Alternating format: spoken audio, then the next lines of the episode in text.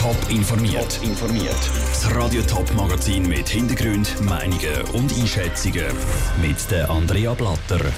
Was Stadtzürcher Politiker zu der Absage vom Umzugmarsch fürs Leben sagen und wieso ein Hecke zu Rapperswil-Jona für Kritz, böse Mails und sogar eine Anzeige sorgt. Das sind Themen im Top informiert.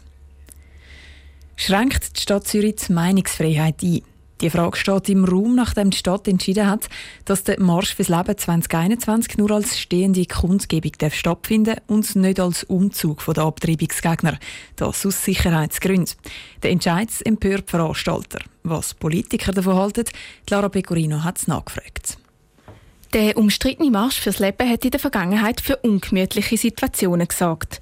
Linksextreme Gruppierungen haben die Abtreibungsgegner während ihrer Demo attackiert. Wegen dem ist Stadt Zürich der Meinung, dass die Demonstrierenden beim Umzug durch die Stadt nicht genügend Kinder geschützt werden. Der polizeiliche Schutz könne nur bei einer stehenden Demonstration gewährleistet sein. Der Entscheid ist für die Organisatoren vom Marsch fürs Leben unverständlich. Mit dem werde ihre Meinungs- und Versammlungsfreiheit nämlich massiv beschnitten. Dieser Meinung ist auch die FDP Stadt Zürich. Der Fraktionspräsident Michael Schmid ist empört. Der Entscheid und vor allem seine Begründung ist für uns inakzeptabel, schockierend. Es kann nicht sein, dass eine friedliche Gruppierung an einem Demonstrationsumzug gehindert wird, weil ein gewalttätiger linker Mob so eine Demonstration verhindern Die Stadt müsste so eine Demonstration ermöglichen und wenn die städtische Polizei den Schutz nicht garantieren kann, bräuchte es halt die Unterstützung von der Kantonspolizei. Ganz anderer Meinung sind die Grünen. So eine Einschränkung von einer Demonstration sei normal und komme letztlich auch den Demonstranten und ihrer Sicherheit gut. Es sei schade, dass zu so Einschränkungen komme. Der Fraktionspräsident der Grünen, Markus Kunz, versteht den Entscheid aber.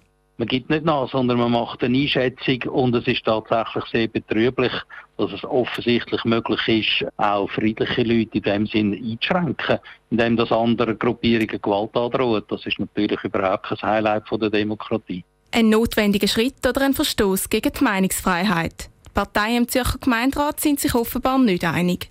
Eine politische Motivation wollen der Stadt Zürich aber beide Seiten nicht vorwerfen. Der Beitrag von Lara Pecorino.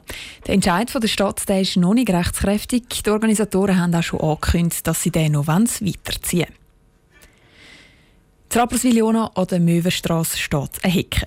Soweit so normal. Aber diese Hecke die sorgt für Streit. Die Hauptakteure der Stadtrat, das Online-Portal Lind24 und eine anonyme Quelle aus der Stadtverwaltung. In der Zwischenzeit läuft sogar eine Strafanzeige wegen Amtsgeheimnisverletzung und der Stadtrat will eine Untersuchung von der Geschäftsprüfungskommission. Und das alles eben wegen einer Hecke. Aber alles der Reihe nach. Patrick Walter. Angefangen hat die ganze Affäre vor ein paar Wochen. Da hat der Bruno Hug vom Online-Portal Lind24 ein anonymes Mail aus dem Stadthaus bekommen dann halte ich das nicht aus. Das ist eine vollkommene Ungerechtigkeit. Da sage ich am Götti vom Stadtpräsidenten Hecke gezahlt worden für 14.000 Franken. Die Stadt hat den Besitzer von dem Grundstück schon ein paar Mal darauf aufmerksam gemacht, die Hecke zu verschieben, weil sie jetzt näher am Weg steht. Letztendlich hat dann die Stadt das Umpflanzen der Hecke gezahlt. Kostenpunkt 11.500 Franken für die Hecke, dazu 2'500 Franken für eine Sickerleitung.